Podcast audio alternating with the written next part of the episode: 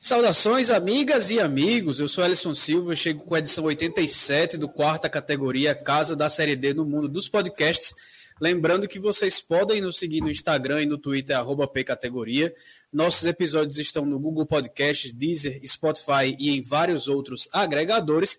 E agora também no YouTube, onde vocês podem ver nossos belos rostos e também é, já aproveitem para se inscrever no nosso canal, espalhe aí para os seus amigos, que o quarta categoria agora também está no YouTube para facilitar sempre a vida de quem quer, quem quer acompanhar a Série D do Campeonato Brasileiro. Então, foi dado o pontapé inicial na Série D de 2023, a primeira rodada já foi toda jogada e tivemos de quase tudo, inclusive o primeiro técnico deixando seu clube. Nessa edição do 87 do quarta categoria, a gente conta com as participações de Camila Leonel, Renner Lopes e da Angélica Albuquerque. E claro, na mesa virtual aqui que vocês já estão vendo, quem está acompanhando pelo YouTube, estão comigo Felipe Augusto e Marcos Barcelos. Como é que vocês estão, meus amigos? Fala Erson, fala Marcos e todos que nos escutam, nos ouvem, nos assistem, agora nos veem também agora, né? Começou a série D aí. É... Um dia a gente está gravando aqui, né? Vários casos de manipulação de resultados e a série D é um prato cheio aí para isso e a gente vai falar por quê em breve. Bom dia, boa tarde, boa noite a vocês, Elison Felipe, a você ouvinte agora espectador né, no YouTube né, do, deste podcast maravilhoso que é o Quarta Categoria. Meu destaque fica aí por conta da estreia água de salsicha do futebol capixaba nessa primeira rodada, né?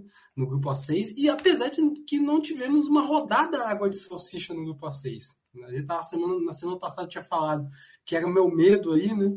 De, do A6 ter a cara do A7, mas pelo menos é, a rodada dessa primeira rodada teve bastante entretenimento para quem acompanhou. Pois bem, então a gente vai para quem está acompanhando nos agregadores nesse primeiro episódio que a gente está indo para o YouTube. É, não vai ter vinheta, mas para quem está nos agregadores a gente vai soltar a vinhetinha e começar a passar chave por chave desse, dessa quarta divisão de 2023. O Quarta Categoria é um podcast sobre a Série D do Campeonato Brasileiro, que traz informações, curiosidades e conteúdo relevante sobre o futebol que fica longe da grande mídia. Com eles, Felipe Augusto, Marcos Barcelos e Elison Silva. Como todo mundo sabe, a falta de transmissão na primeira rodada dificulta quase que 100% do nosso dever, né, de falar tudo com um embasamento um pouco melhor. E aí não tem jeito da gente chegar aqui e dizer que acompanhou toda a primeira rodada perfeitamente, porque com transmissão já é difícil, 32 jogos, imagine 100, né? E é bom lembrar que até o momento da gravação do podcast, a gente está gravando na segunda noite, logo depois é, do jogo entre Democrata e Santo André, é, que ainda não tem previsão de transmissão da sequência das partidas, mas se sabe que a CBF proibiu os clubes de providenciarem suas próprias estruturas, né, para transmitir, ou ser pelo YouTube ou fazendo qualquer outro tipo de streaming. Então, com essa dificuldade, a gente vai ter que usar ainda mais os nossos amigos e colaboradores do quarta categoria e também do guia da Série D do Campeonato Brasileiro da revista Série Z. E aí eles vão ser nossos olhos pelo Brasil afora, enquanto a CBF quiser esconder tudo que se passa aí do público da Série D do Campeonato Brasileiro. Então a gente já começa já pelo grupo A1. A gente vai abrir com a Camila Leonel, sempre camisa 10 e faixa, falando sobre a vitória por 3 a 1 do Nacional do Amazonas sobre o Maitá, o Maitá que aconteceu no Estádio da Colina na tarde de domingo. Vamos lá escutar o áudio é, da Camila. Só falta ajustar algumas coisas, por exemplo, o time sem contra-ataque. Agora vai. Fala galera do quarta categoria, tudo bom? Então, o Nacional venceu o Maitá por 3 a 1 é, no estádio da Colina. Eu estava bem curiosa para ver como é que o Cavalo ia escalar esse time. É o primeiro jogo dele.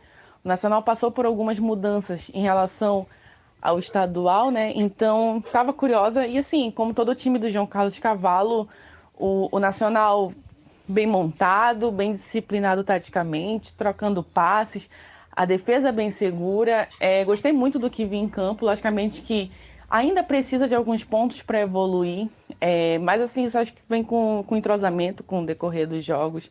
O time titular se apresentou muito bem, é, a defesa foi bem segura, o Paulinho na zaga brigador, ganhou todas as bolas ali atrás, o meio campo com o Wendel e o Ítalo também foi, foi muito bem, o Wendel inclusive fez um dos gols, o Paulinho também fez um gol do, do Nacional, então assim, foram jogadores que eu vi que se destacaram, é, só falta ajustar algumas coisas, por exemplo, o time sem contra-ataque, um jogador acelerava, não acompanhava ninguém, entendeu? Geralmente o cara partia sozinho e quando chegava perto da área se via sozinho sem ter para quem cruzar.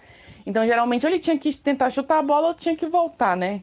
Isso aí acho que vem com, com o tempo. Vamos considerar também que o Maitá é um time que estava fragilizado, saíram alguns jogadores. E o Nacional também podia ter feito mais gols, mas estava muito quente aqui em Manaus ontem, então eu acho que é, não deram essa acelerada tanto assim por causa disso também, né? Calor, jogar no calor não é fácil. É, mas foi uma boa vitória do Nacional, gostei do que vi para o primeiro jogo. É, esse time é promissor. Só acho que quando entraram os reservas né, no segundo tempo, foram, foi fazendo a substituição. Eu não sei também o quanto que o cansaço foi pesando, mas foram fazendo as substituições, o time deu uma caída. Mas, no geral, foi um jogo muito bom do Nacional. Dá para ter uma perspectiva boa a partir desse jogo, sim. Valeu, Camila, sempre colaborando aí com quarta categoria, falando tudo sobre a vitória do Nacional sobre o Maitá.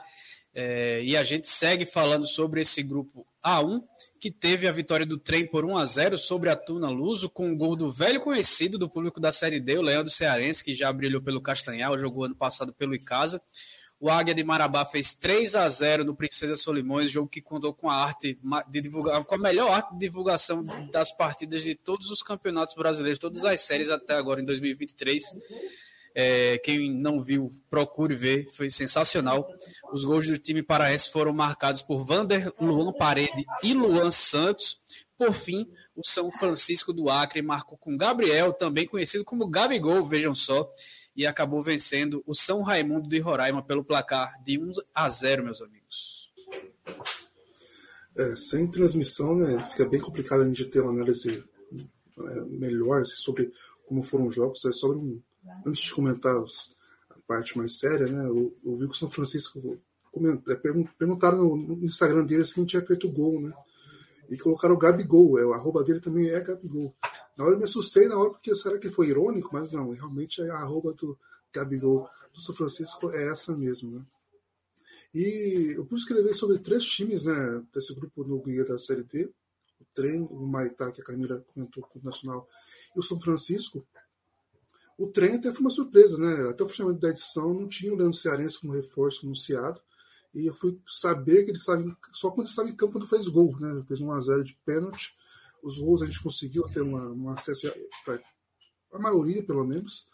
É, destacar né, o Águia de Marabá, que fez um placar muito dilatado para cima do Princesa. Pelo placar, pelo que a gente conseguiu ver de lances, o time conseguiu ser melhor que a equipe amazonense, né? E, e é, foi a primeira, primeira partida ainda, mas mostrou né, a que veio, né? É uma das equipes favoritas do Norte a, a, a tentar o acesso, né? Está na final do Paraense, eliminou o Paysandu, então um time para ficar ficar de olho. E o São Francisco e São Raimundo foi um jogo fantasma, né? Nem gols a gente conseguiu encontrar da partida. É, e a gente fica naquela, né? Pelo que a gente, pelo que a gente viu do guia, né, das informações, o trem se reforçou muito bem, dentro do contexto do Amapá.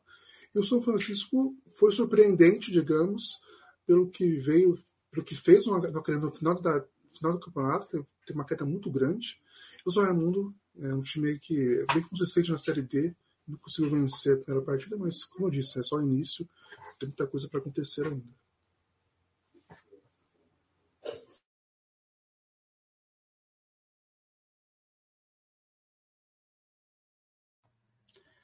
É, como eu ia falando enquanto eu estava mudo, para mim o resultado é, entre o Trem e Tuna não me surpreendeu a vitória do Trem. Quer dizer, a vitória do Trem pode até ter surpreendido, na verdade. Mas a derrota da Tuna não surpreende. Né? É, pelo que quem acompanhou, quem leu o guia da, da quarta divisão, né, pôde ver que a situação lá no, dos lados da Tuna não está fácil. Né? E, mas, infelizmente, né, é, é, é ruim saber disso pelo que a gente viu na Série D do ano passado. Toda a expectativa que foi criada ao retorno da Tunaluz ao futebol nacional, né? E fazer uma campanha pífia igual do ano passado. E desse ano, aparentemente, o caminho deve ser o mesmo.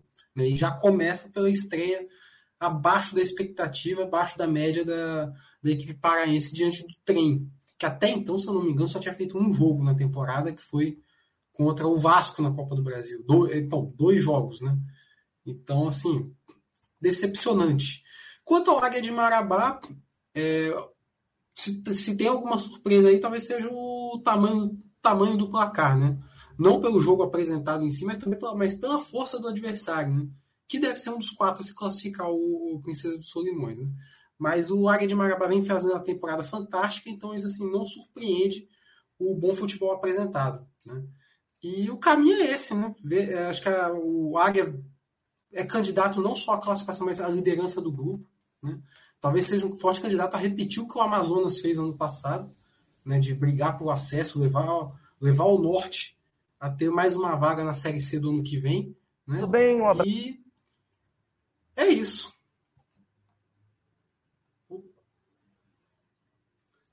Tá mudo. Pronto, vamos lá. A gente vai se adaptando aqui à logística do YouTube, fazendo algumas coisas ao mesmo tempo, mas vai dar certo. Passado o grupo 1, a gente chega no grupo A2, que teve o empate por 2 a 2 entre Calcaia e Cordino. Casim fez duas vezes para o Calcaia, enquanto Debu e Alisson empataram para a equipe maranhense. Outro empate aconteceu em Maranhão e Atlético Cearense. O interminável Ari, o Arigol, o russo Arigol, fez que também é dono do Atlético Cearense, ele fez o gol da Águia é, Cearense, enquanto Guilherme, nos acréscimos do segundo tempo, acabou empatando o jogo para o MAC.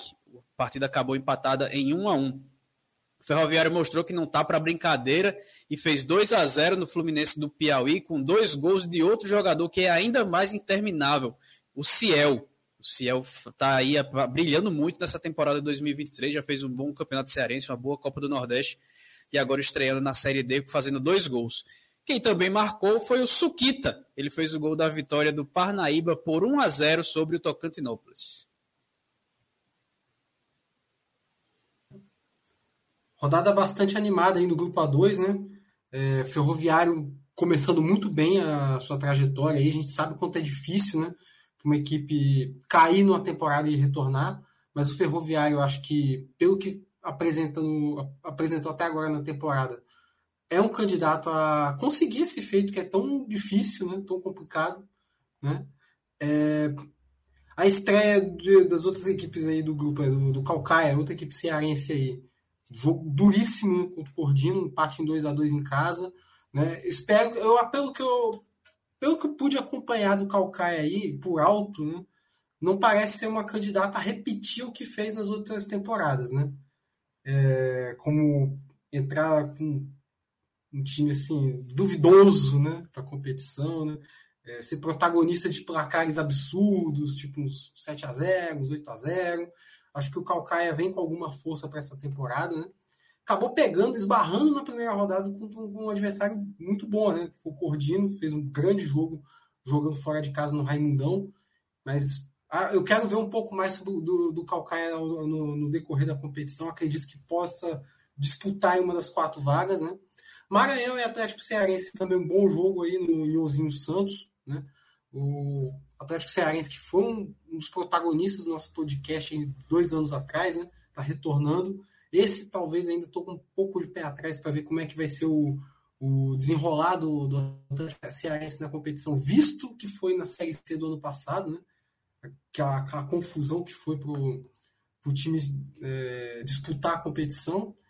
E o Parnaíba inicia bem de adversário que ano passado um trabalhão né, na, na, na, Série B, quase conseguiu um acesso, né, acabou esbarrando no, São, no Forte São Bernardo, né, e vai conseguir seguintíssimos aí a equipe do Piauí.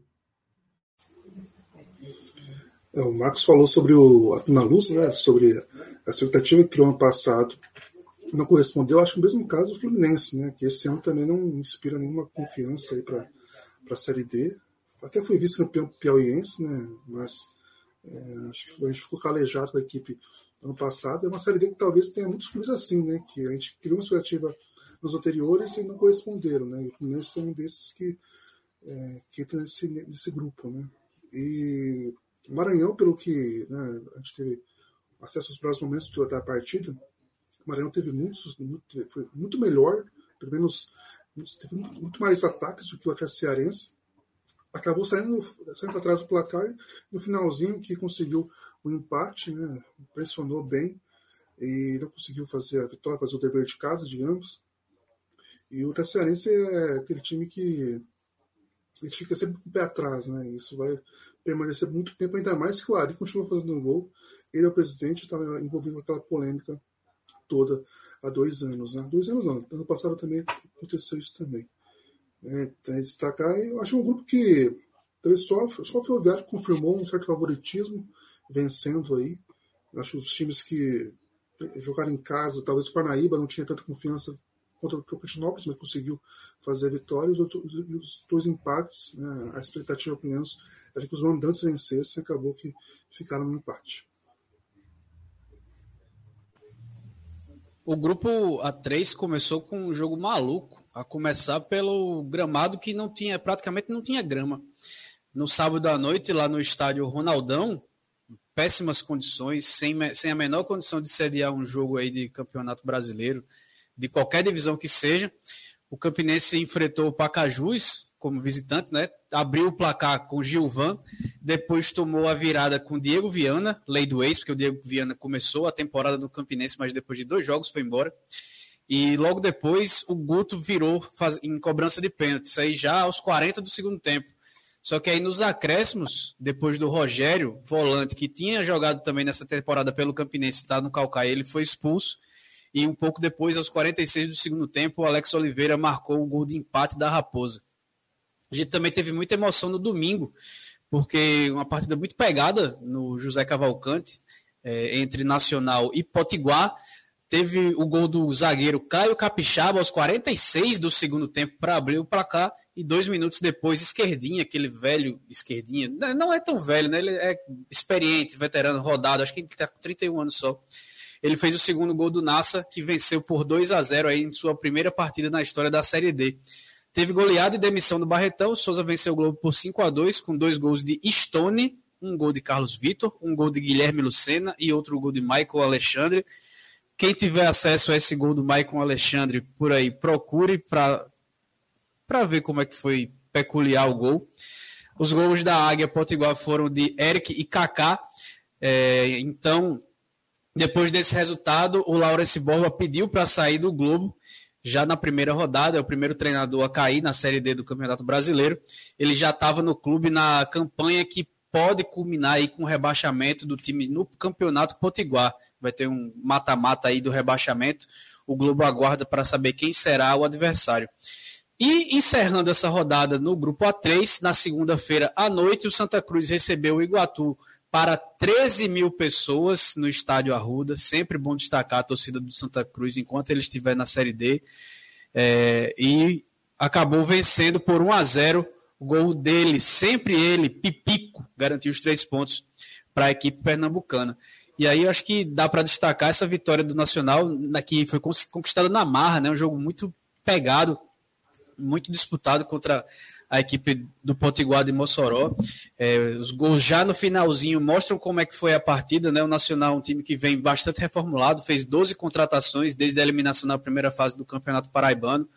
É, tem alguns nomes bem experientes, né, como o Mauro Iguatu, que já conseguiu dois o goleiro Mauro Iguatu, que já conseguiu dois acessos, por exemplo, na Série D, pelo 13 em 2018, pelo Campinense em 2021.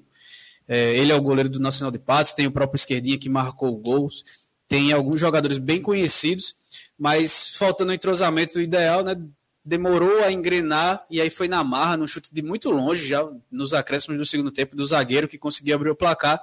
E aí o Potiguar foi buscar o empate e não conseguiu.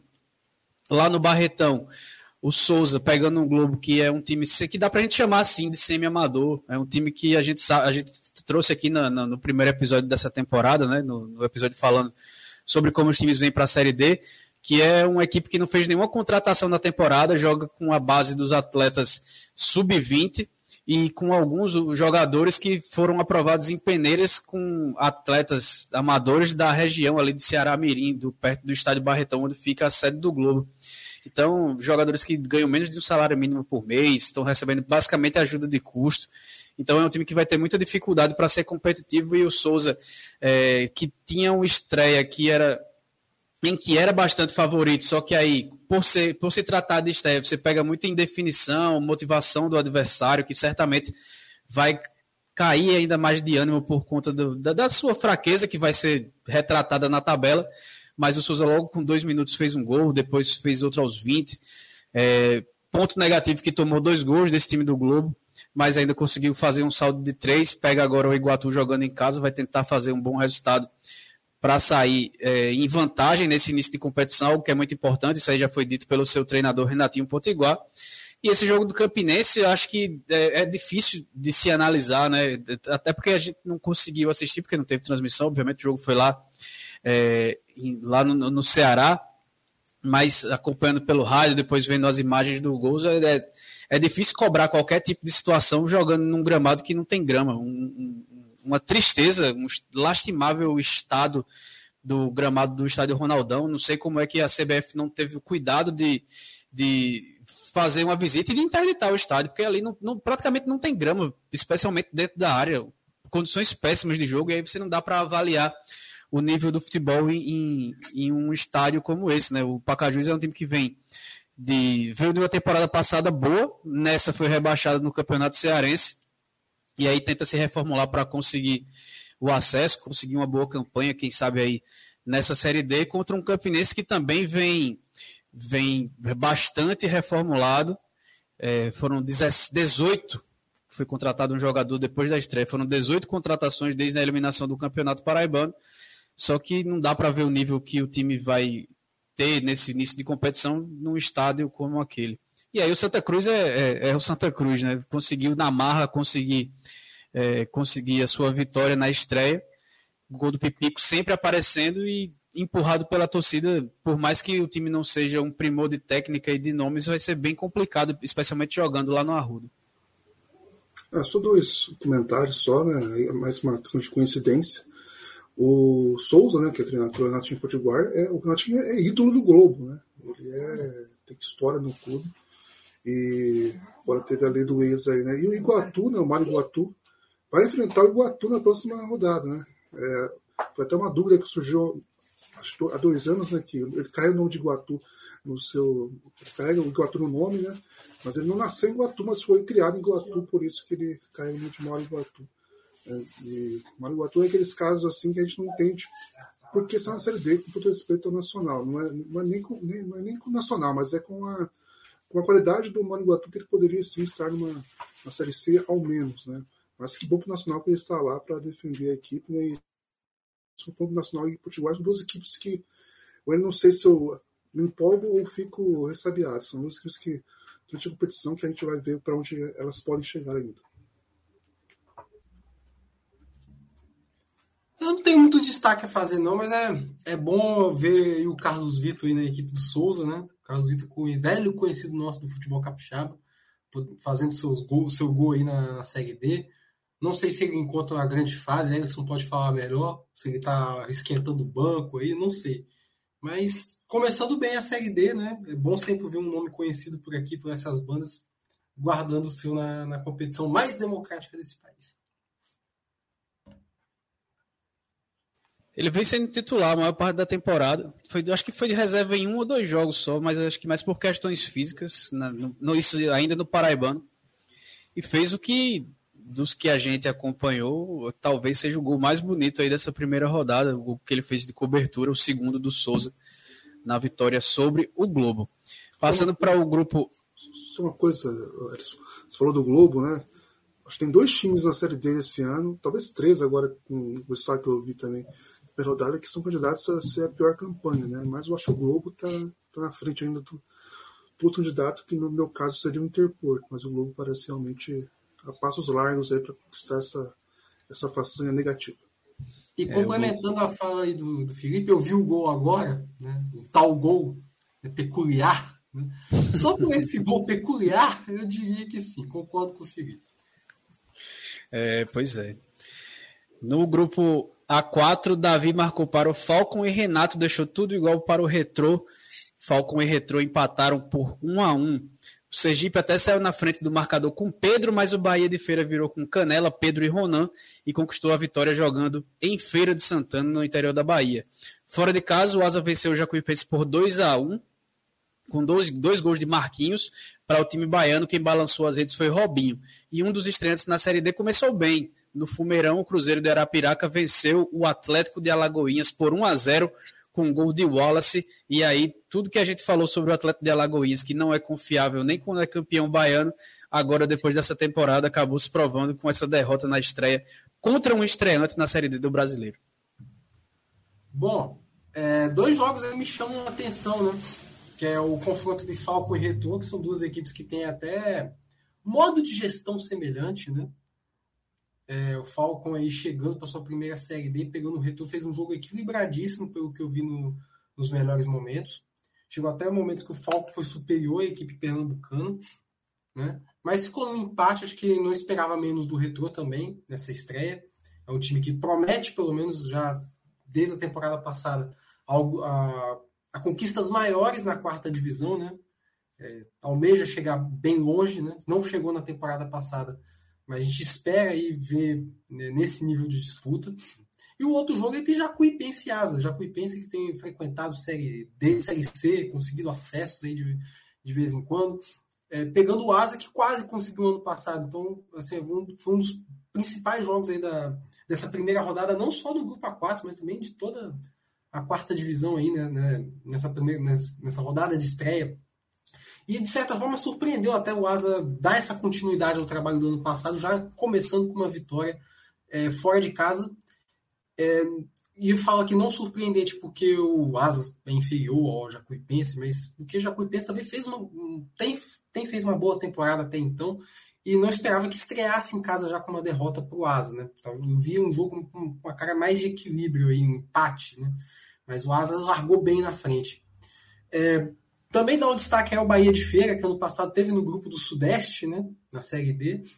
E parece também que vai dar uma continuidade à boa campanha dada, feita no ano passado e tentar retornar ao mata-mata esse ano. Acho que é bem possível que o Bahia de Feira consiga esse feito. Ainda mais que largou na frente, largando bem, está na liderança da chave. E quanto ao Atlético de Alagoas, eu caio do que o Ellison falou e o que a gente falou na semana passada. Né? Zero expectativa. E o Cruzeiro de Arapiraca assim, vamos esperar um pouquinho mais, né? Bateu uma equipe que não tem muita expectativa, então é, preciso acompanhar mais pra, desse time para saber qual é a expectativa que a gente pode depositar nele.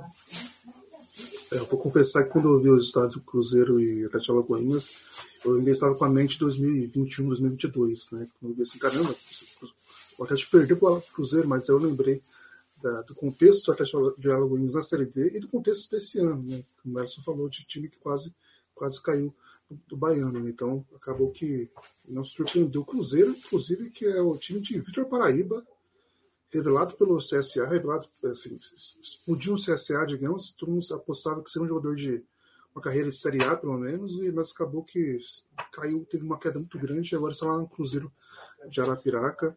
Esse grupo A4 é o que eu mais gosto, assim, digamos, acho que é o mais forte, apesar dessas, dessas, dessas equipes né, que a gente fica com o pé atrás, inclusive o Sergipe, né? De novo, fez uma boa campeã do Sergipe, não foi campeão, não foi para a final, mas tomou três anos do Bahia de Feira. O Bahia de Feira é uma das, é uma das, equipes que a gente tem que valorizar muito, porque é uma equipe que consegue manter uma base dos anos. É, muda o ano, o time consegue manter ali o, o Deon, o Jones, o time consegue fazer campanhas consistentes do Baiano e chegar na Série D sempre. Então, o time para a gente ficar de olho, né? Porque talvez essa, esse, esse entrosamento Caso o clube suba, não vai ser uma surpresa, porque há uma organização, há um planejamento de, de elenco e a equipe faz isso, mostra isso dentro de campo. Né? Então, é um ponto para a gente acompanhar também. Né? Eu falei na, no, no episódio passado que o Adson tratou dois jogadores do Pouso Alegre, né? mas o mais importante, que o treinador era do Pouso Alegre, né? o Paulo Roberto Santos, que eliminou o Asa, agora é treinador do, do, do, do clube que ele tinha, que ele tirou essa do ano passado o Asa realmente é um time bem forte. Jacuipense e Asa, inclusive, para mim é um dos jogos. Na verdade, tem três times nesse grupo retrô, Jacuipense e Asa, que eu coloco ali como favoritos na região Nordeste assim, para conseguir o acesso. Né? Inclusive à frente de Santa Cruz e Campinense, é, que são mais tradicionais, mas tem, tem toda uma remodelação de elenco para se provarem ainda para conseguirem ganhar uma alcunha de favoritos ao acesso. A gente vai encerrando com os times da região Norte e Nordeste. Quem nos acompanhou nas outras três temporadas anteriores vai sentir falta da gente falar do América de Natal. O América de Natal, aparentemente, mesmo com, com a SAF, tá doidinho para voltar. Perdeu os dois primeiros jogos aí nessa Série C do Campeonato Brasileiro depois de ter conseguido um tão sofrido e tão sonhado acesso. Então a gente já passou pela metade, são 32 jogos nessa primeira rodada e agora a gente vai só dar um intervalo bem rapidinho para tomar um gole d'água. Para quem escuta nos agregadores, vai ter o um intervalo. Para quem está acompanhando pelo YouTube, vai só me ver tomando um gole d'água aqui, que a sede está grande, um calor muito grande aqui em João Pessoa, de onde estou gravando. Já já a gente volta. Desde 2011, o site vozdatorcida.com traz o melhor conteúdo independente sobre o futebol paraibano, com credibilidade e sem compromisso de agradar ninguém. Para ficar por dentro de tudo que acontece no futebol da Paraíba, acesse vozdatorcida.com e siga em todas as redes sociais, arroba Voz da Torcida.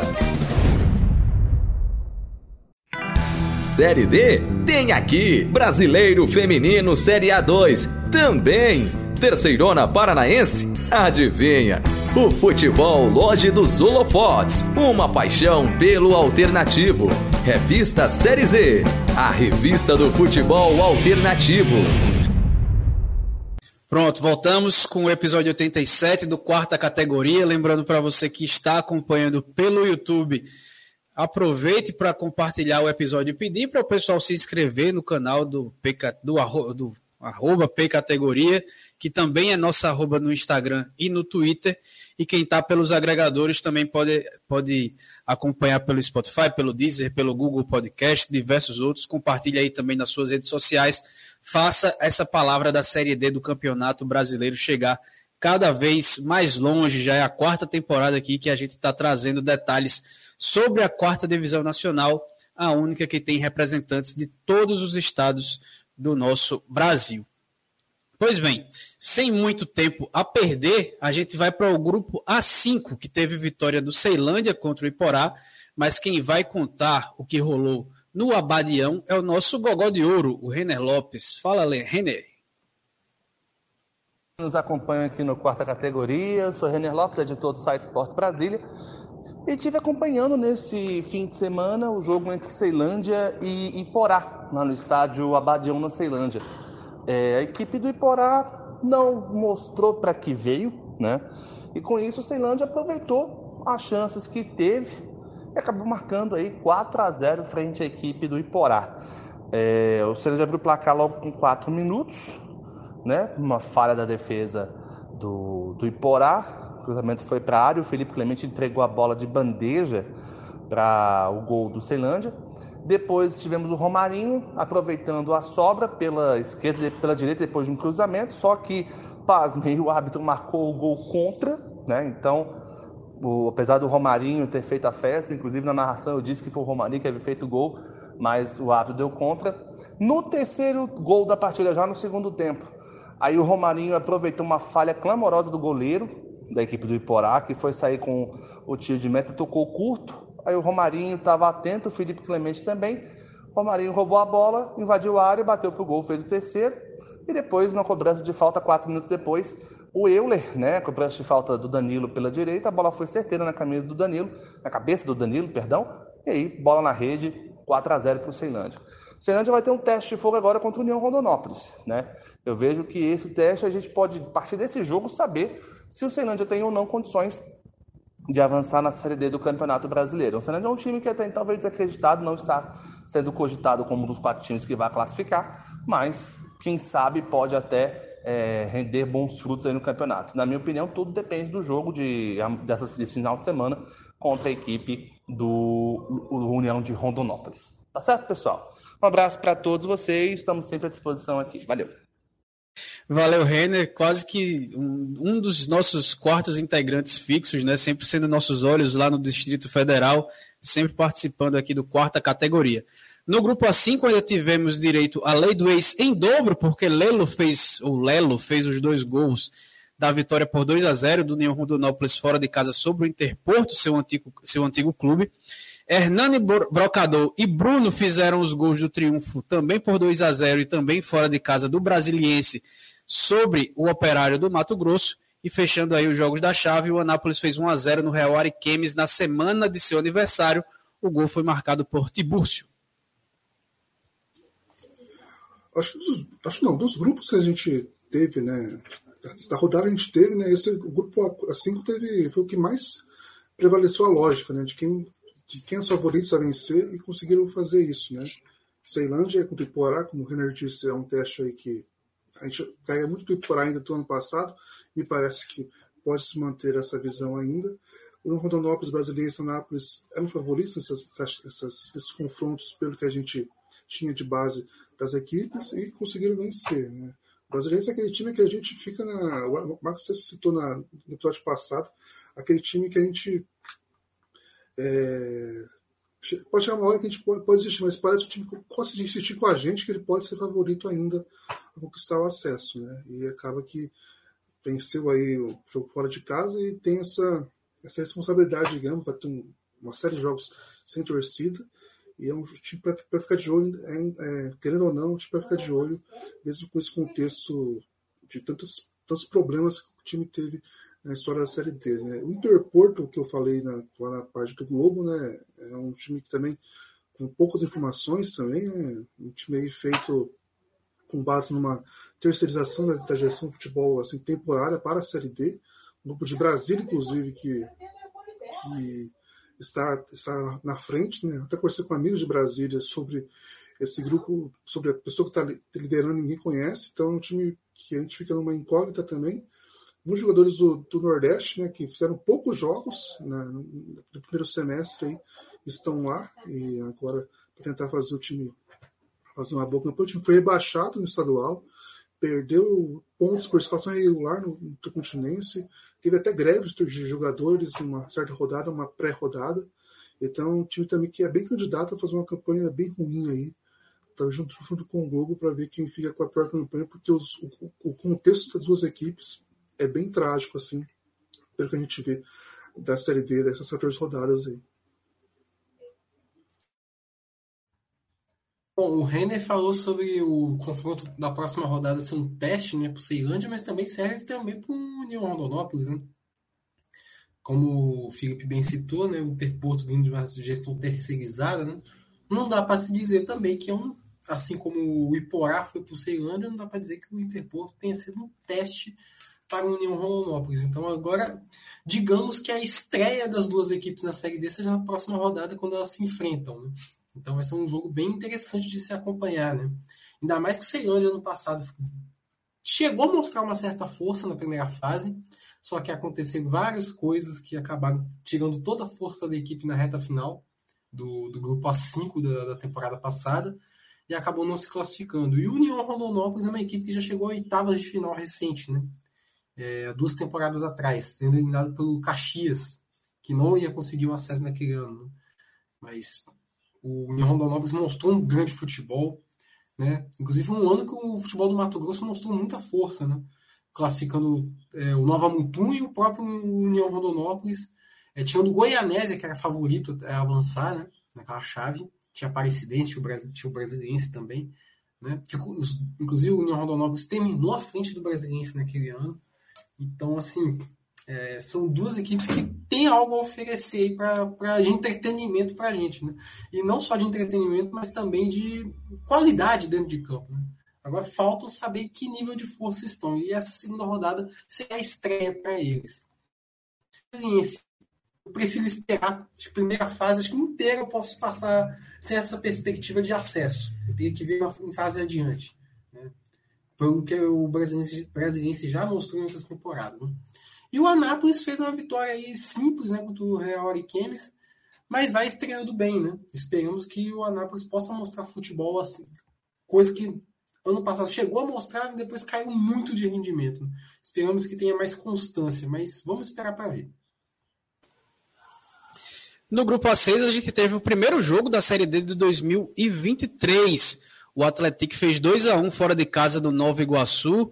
Wanderson e Brandão marcaram aí os gols da equipe mineira, enquanto Marquinhos descontou aí para a equipe do Rio de Janeiro no segundo tempo. O Vitória fez 1 a 0 com Tony, mas cedeu o empate ao Rezende, que marcou com Léo Pedro aos 47 do segundo tempo. A partida acabou empatada em 1 a 1. Outro confronto entre capixabas e cariocas terminou com goleada para o time do Rio de Janeiro. Rafael, Lucas Santos, Fábio Luiz, Anderson Rosa e Fernandes balançaram as redes para a portuguesa da Ilha do Governador, que venceu o Real Noroeste por 5 a 2. Os gols do time do Espírito Santo foram marcados por Juninho e Potiguar, os dois. Na segunda-feira, no último jogo, no, jogo que abriu a Série D, foi no grupo A6, e o jogo que fechou essa segunda rodada foi também no A6. No interior de Minas, o Democrata fez 1 a 0 com o João Vitor, mas Xande, atacante que foi campeão paraibano pelo 13, garantiu o ponto para o Santo André depois da partida acabar empatada em 1 a 1. Bom, eu tive no Salvador Costa para ver essa estreia do Vitória, estreia de Ney Barreto no comando do, da equipe Alvianil. Né? Ney Barreto, como eu já citei, ex-treinador do Serra, tava, treinou algumas equipes de, pequenas do Rio de Janeiro e está tendo sua primeira experiência como treinador numa competição nacional. Né? E assim, eu acho que o posicionamento da equipe foi bom é, dentro de campo. Acho que pesou muito o nervosismo e tem muito a corrigir por conta disso. Né? Acho que a equipe, na, em sua estreia, mesmo com um posicionamento diferente dentro de campo, né, propondo o jogo, não que não propunha com o Rodrigo César, mas é, o, jeito do Ney Barreto jogar você dava para perceber em campo, só que erros individuais a rodo aconteceram nessa partida, né? muito erro individual, né? Aí eu não sei se pesa o nervosismo, se pesa também a qualidade técnica de certos atletas, né? É, não dá para dizer que era um time desentrosado, porque boa parte do elenco estava junto no Capixabão, uma ou duas peças que, que estiveram de diferente né, em relação à equipe que foi eliminada por Nova Venécia no, no estadual. Né, inclusive o Aloysio estreando pelo Vitória, Aloysio que já jogou pelo Real Noroeste, estava no Brasiliense. E assim, é, teve momentos até que o Rezende dominou o jogo e até merecia a vitória, né, quando estava perdendo o jogo, inclusive. Né. E aí, quando, no momento que o Vitória parecia ter controlado a partida, o Rezende foi lá e buscou um empate na falha da, da defesa do Vitória. Então, assim, é um jogo. São dois pontos perdidos assim, que podem fazer falta lá na frente para a equipe Alvianil. Né? Mas tudo bem, início de campeonato, vamos ver como é que o Vitória se desembola. Com relação ao Real Noroeste, é, com, com quem leu o guia, né? Leu o meu texto lá sobre o Real Noroeste, viu que o, a busca do Real é um equilíbrio. Né? Um time que inicia muito bem as suas trajetórias na Série D e de, de repente cai de produção vertiginosamente. E nessa estreia tivemos uma queda de produção vertiginosa que, na verdade, já se estende desde o estadual, que eu já não vejo o Real Noroeste jogando um grande futebol, apesar do tricampeonato. Ele fez uma boa partida na final, mas era algo que não estava se vendo com, com, com frequência. Né? Você via que né, nitidamente que falta alguma coisa no, na equipe do, de Águia Branca. Né? E nessa estreia até chegou a fazer, fazer um jogo equilibrado contra, contra a portuguesa até certo ponto do jogo, mas após o terceiro gol do time carioca, parece que a coisa degringolou de vez e a portuguesa se aproveitou. Né? A portuguesa, inclusive, é uma equipe formada por esses atletas que passaram aqui no estado, tais como o Rafael, que fez um dos gols da equipe, é, da equipe carioca, abriu o marcador, inclusive, né? ele jogou pelo Porto Vitória aqui no estado.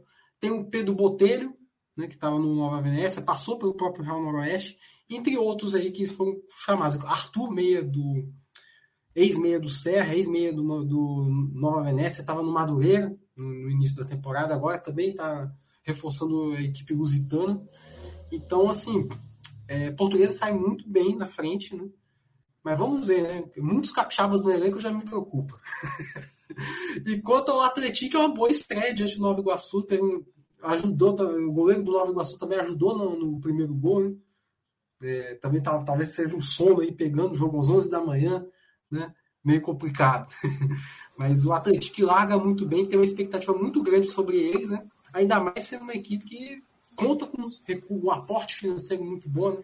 então pode-se criar uma expectativa que possa chegar longe aí na, na briga, talvez por um acesso, quem sabe.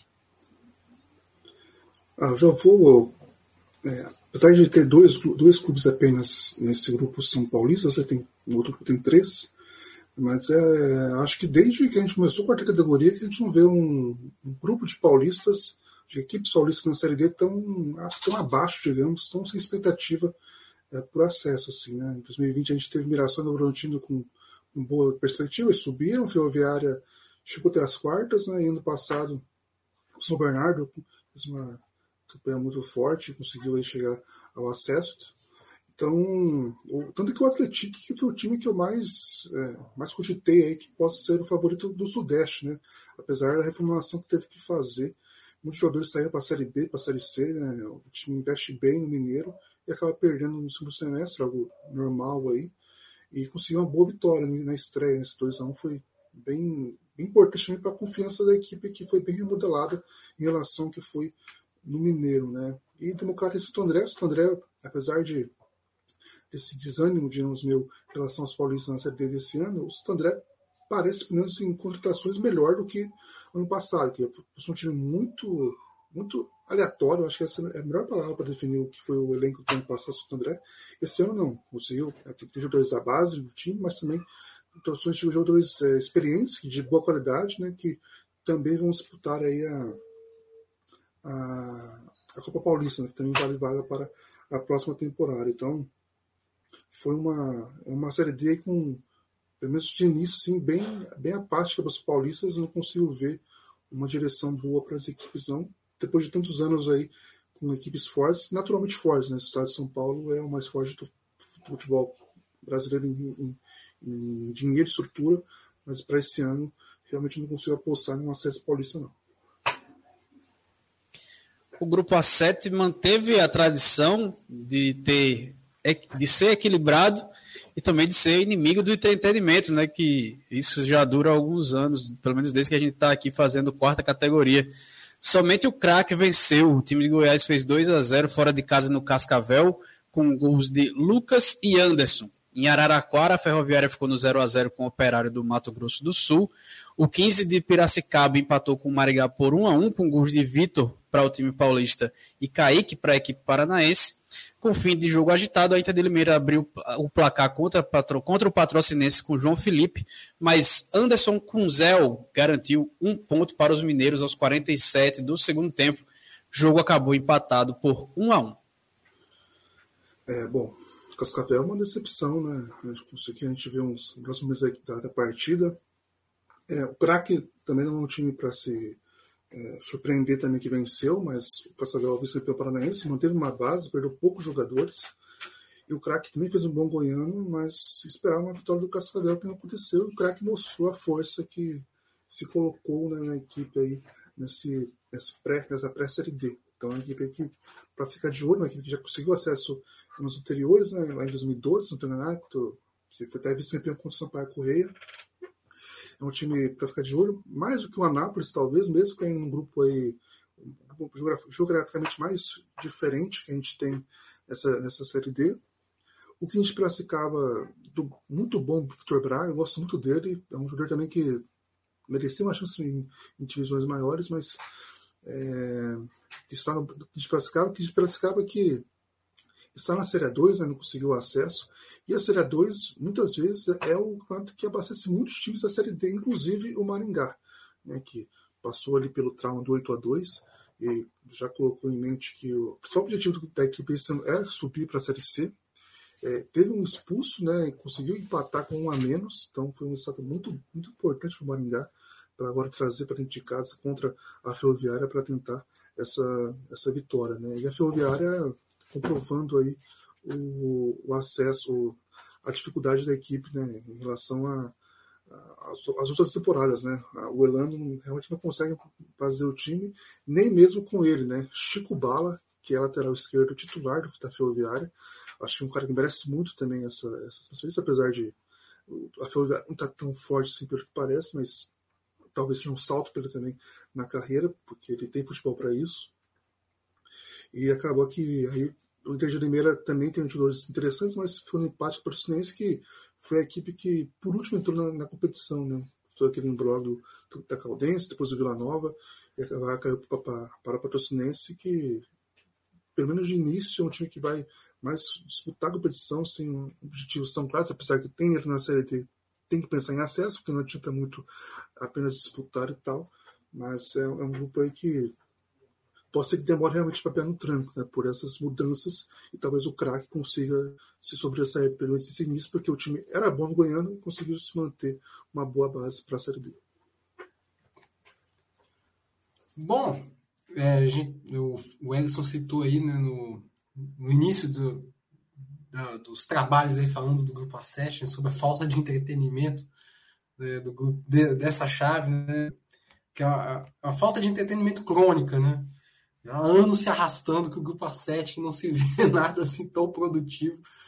Agora a pergunta é, né? É, será que o craque aí não vem para preencher um espaço do futebol goiano aí que ficou foi, foi deixado pela Aparecidense, né? E se for, né? Caiu no grupo certo, né? Porque um time que se apresentar o futebol que, que a Aparecidense jogava, né? Se for assumir esse, esse papel, né? Da, da Aparecidense há dois anos atrás, tem tudo a passar bem neste grupo, né?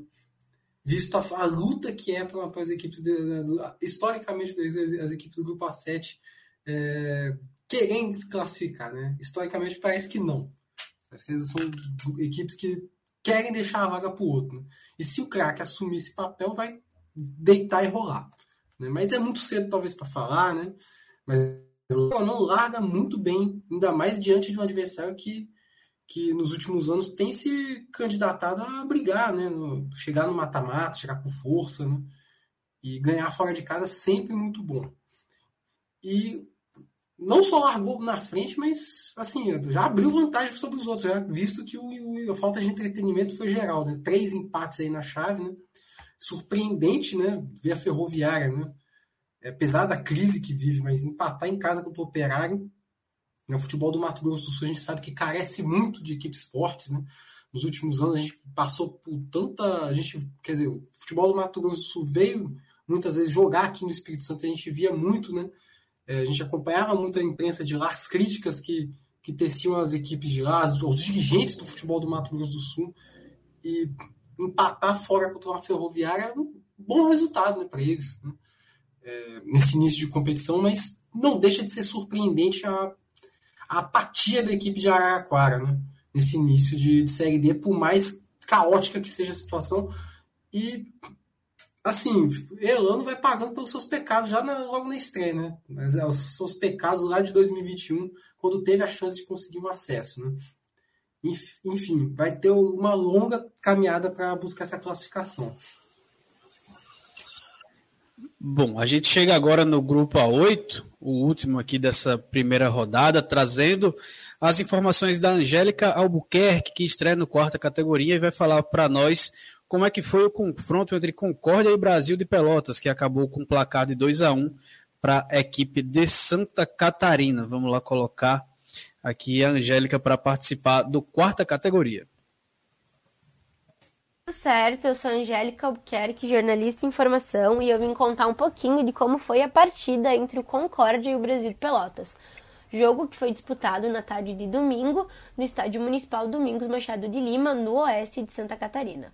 Logo no início do jogo, o Galo do Oeste, como Concórdia também é chamado, dominava as ações do jogo e aos seis minutos, Claudinei acertou um chute no canto do gol do Marcelo Pitol, balançando a rede para o time local. Claudinei, que é lateral, mas estava jogando mais avançado. Após o Concórdia fazer o gol, o Brasil de Pelotas cresceu na partida e levou perigo para o gol do Concórdia, porém as ações acabaram parando nas mãos do goleiro Sidão. O primeiro tempo não teve mais muitas emoções e acabou 1 a 0 para o Concórdia.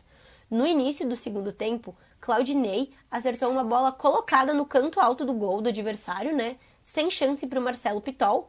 E novamente, aos seis minutos, por coincidência, os dois gols do Concórdia foram marcados aos seis minutos, ampliou o placar para o time local. Aos 33 minutos, o Concórdia comete um pênalti e Mário Henrique desconta para o Brasil de Pelotas. Gola, bola foi para um lado, goleiro foi para o outro. O Sidão não conseguiu ir na bola. O jogo marcou a reestreia do Concórdia na competição, que disputou a última vez, né? Concórdia, a última vez que Concórdia tinha disputado a Série D foi em 2012 e não conseguiu muito êxito. Então foi isso, esse foi um pouquinho dos principais acontecimentos do jogo. Valeu, Angélica, nossos olhos lá em Santa Catarina, seja bem-vinda e volte sempre ao quarta categoria. Ainda no grupo A8, o São José fez 2 a 1 no Caxias com Mikael e Danilo, que garantiu a vitória nos acréscimos do segundo tempo, depois de Lucão empatar, ter empatado até ter chegado a empatar o jogo para os gaúchos. E o Camboriú estreou com tudo, fazendo 3 a 0 no Novo Hamburgo fora de casa com Caio, Carlinhos e Marlon foram esses os jogos desse grupo a, a 8. Tá faltando um jogo aqui, não tá? Tá. Vocês falam desse, depois eu, eu desses eu vou, vou aqui atrás. Só um, rapidinho, só para fechar esse grupo, acho que eu esqueci de anotar aqui. É muito jogo, meu amigo, é jogo com força. Mas vamos lá para a gente fechar os, 60, os 32 jogos e não ficar só com 31. O último jogo da primeira fase que está faltando aí nesse grupo A8 é justamente o, a partida entre Aimoré e Ercílio Luz, que acabou empatada em 0 a 0 por isso que eu estava esquecendo. Bom, essa rodada aí foi para derrubar qualquer comentarista, né? Inclusive eu. Porque, assim, eu tava. No episódio passado, eu tinha falado que, a expectativa maior é em cima das principais aí, equipes gaúchas, que são Caxias, que há anos está brigando para subir, e o Brasil de Pelotas, que há anos estava na, situação de Série B, ano passado é, estava na Série C, já está na Série D, mas a gente espera que por essa trajetória, anos na segunda divisão do futebol brasileiro, né, essa, teve essa queda na Série C, a gente espera que pelo menos brigue para retornar. Né? A gente sabe que é uma missão difícil né, para quem é, recém caiu, voltar logo de imediato, mas esperava mais. E, no geral, o futebol gaúcho como um todo, não só essas duas equipes, foi muito mal. Estava até olhando aqui o guia da Série D, né? olhando os títulos né, das equipes gaúchas, tá aqui, ó, Aimoré, resgate da autoestima. Não foi um resultado, aparentemente, que resgata essa autoestima para quem foi, acabou de ser rebaixado no gauchão e quem fez até uma campanha até decente na temporada passada. Né? Não parece um resultado que resgata isso, não, a princípio. Brasil de Pelotas, para retomar o caminho, começou muito mal nessa, nessa caminhada. Né? Perdendo por Concórdia, né? que foi uma equipe que foi até, de certa forma, mediana aí no Campeonato Catarinense. É... Teve aí também o Caxias Obsessão pós-trauma. O trauma parece que continua estreando mal aí diante do São Joséense. Fez uma boa estreia. Um time estreante, primeira participação na Série D. E começa muito bem ganhando de um dos favoritos. E por fim tem o Novo Hamburgo, que foi como chegou com, tava chegando com uma incógnita, né? Pelo que eu pude acompanhar no guia. E uma primeira impressão mega negativa, né? Perdendo para um adversário que vem de um rebaixamento no Campeonato Catarinense. O Camboriú vem reformulado para essa competição e surpreende já ganhando fora de casa por 3 a 0 e assumindo a ponta da chave, né? Então assim, a caminhada dos gaúchos começa muito mal para quem se cria uma tamanha expectativa como, como criamos. A gente fala muito de Santa Cruz, né, do Campinense também, o Campinense não tem, a última série D foi em 2009 e tal, mas é muito estranho ver o Brasil de Pelotas novamente na série D depois de tantos anos na série B. Né, o time parecia consistente, não sei se é a ponto de se uma série A, mas também não de, não de ter uma queda tão, tão grande como teve, né? É, primeiro ano que teve série C já caiu para a série D, né? Já voltou para a competição. É, tem o Rogério Zimmermann que fez sua caminhada até a série B, né? Um cara que vai, é, vai e volta e continua no, no Brasil de Pelotas. Né? É, tem muita confiança, é um ídolo do, do clube, né? É, é tinha, tinha que ser maior que qualquer jogador que esteja no, no elenco possivelmente estará daqui, é, daqui para frente. Então, é um, é um estranhamento aí, mas aconteceu e a, a primeira partida foi, foi uma bem cara de Série D, né? O Concórdia e o Camboriú. Camboriú, apesar de, de ter caído, né? São duas equipes que investiram muito no catarinense e perderam muitos jogadores nessa. Apesar que o Camboriú, o Camboriú não é tão ruim porque foi abaixado, então tinha que melhorar mesmo. Mas uns times que tiveram que remodelar bem o elenco aí, conseguiram sair bem, né? O Camboriú principalmente, né? Um 3 a 0 aí, é, bem consistente pelo que pelo que a gente viu, né? Foi bem rápido assim que aconteceu. 2 a 0 depois teve o terceiro gol no segundo tempo. Então, é uma boa estreia dos catarinenses aí. É, a gente falou muito do 0 a 0 da Ferroviária, né? Talvez por toda essa questão da Ferroviária ter sido rebaixada, é, toda a, a, expectativa que se cria em cima da equipe, não, não esse ano, mas das outras temporadas, né? acaba que a gente fala muito sobre o 0x0, né? Mas esse é um Oreia e o Ciro Lúcio, sem transmissão nenhuma, é aquele jogo que a gente tem dificuldade para saber se aconteceu mesmo, né? Porque foi um 0 a 0 e meio que assim, a gente nem foi atrás de, de lances assim para ver como é que foi, porque assim, não tem nem o, os, os gols são difíceis de achar, imagina lances de melhores momentos 0 a 0 Então é um jogo aí que a gente fica devendo mesmo.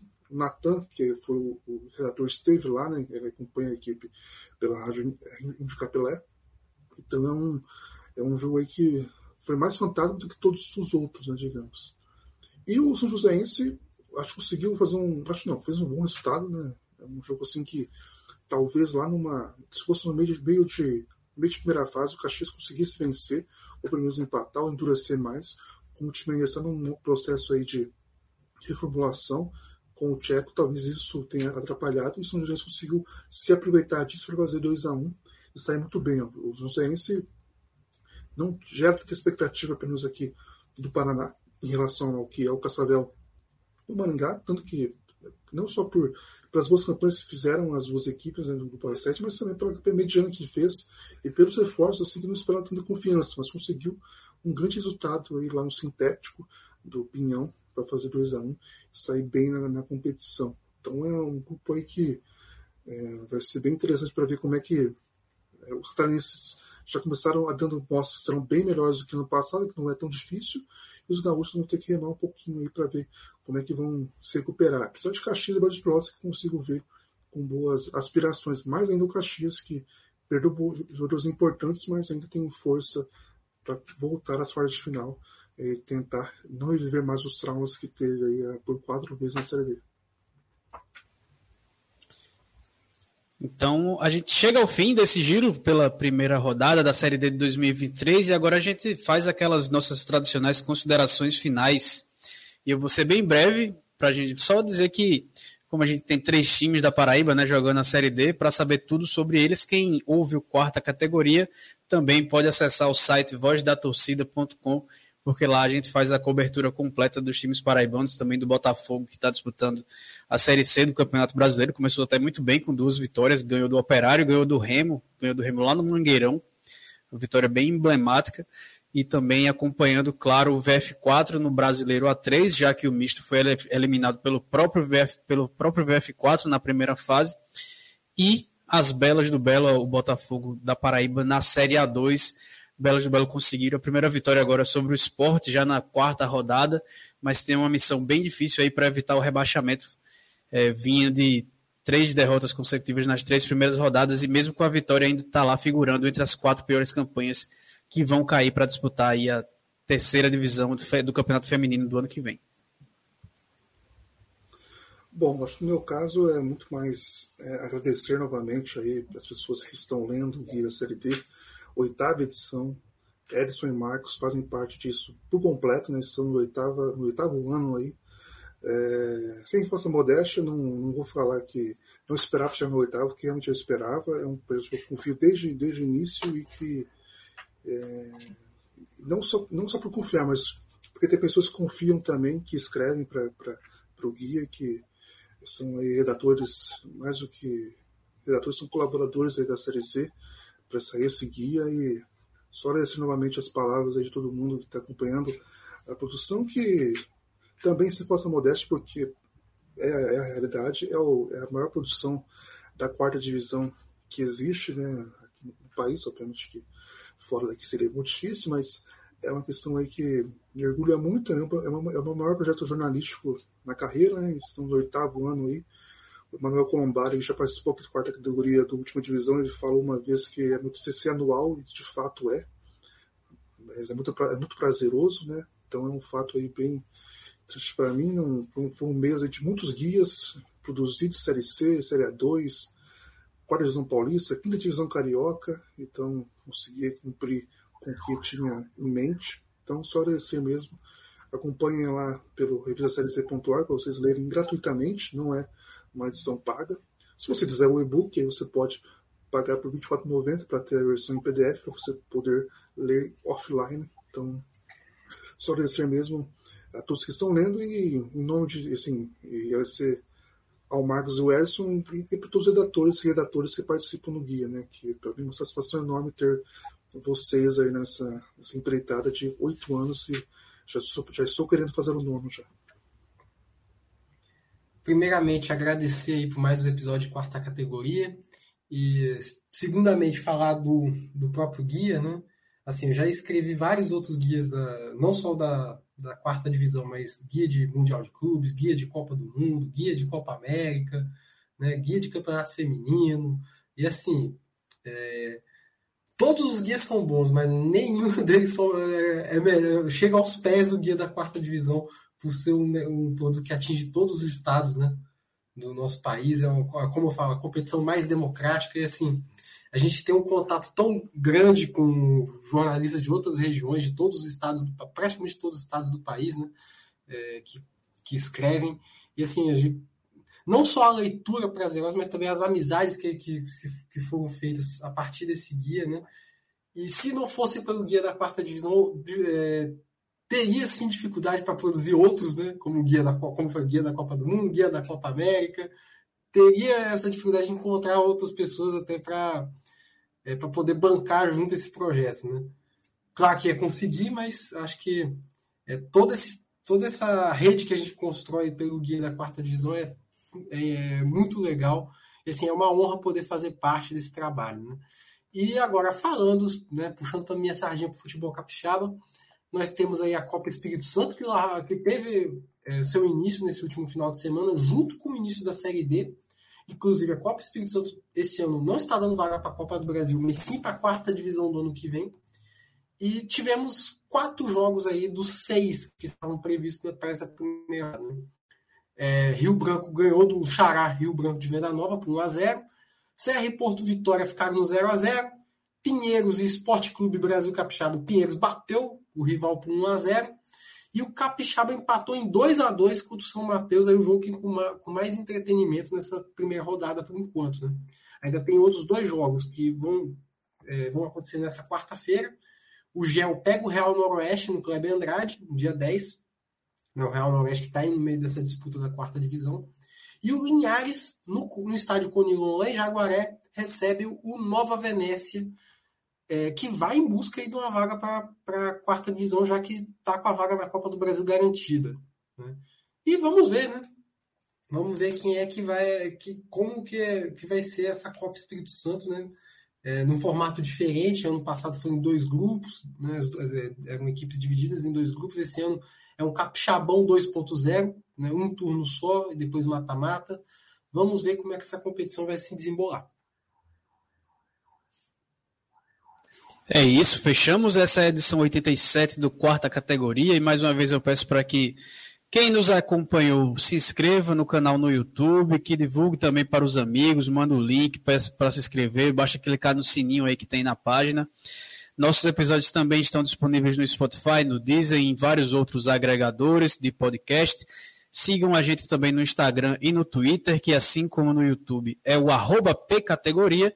E semana que vem a gente volta para falar sobre a segunda rodada da Série D do Campeonato Brasileiro e esperamos que com transmissão dos jogos. Valeu, até a próxima.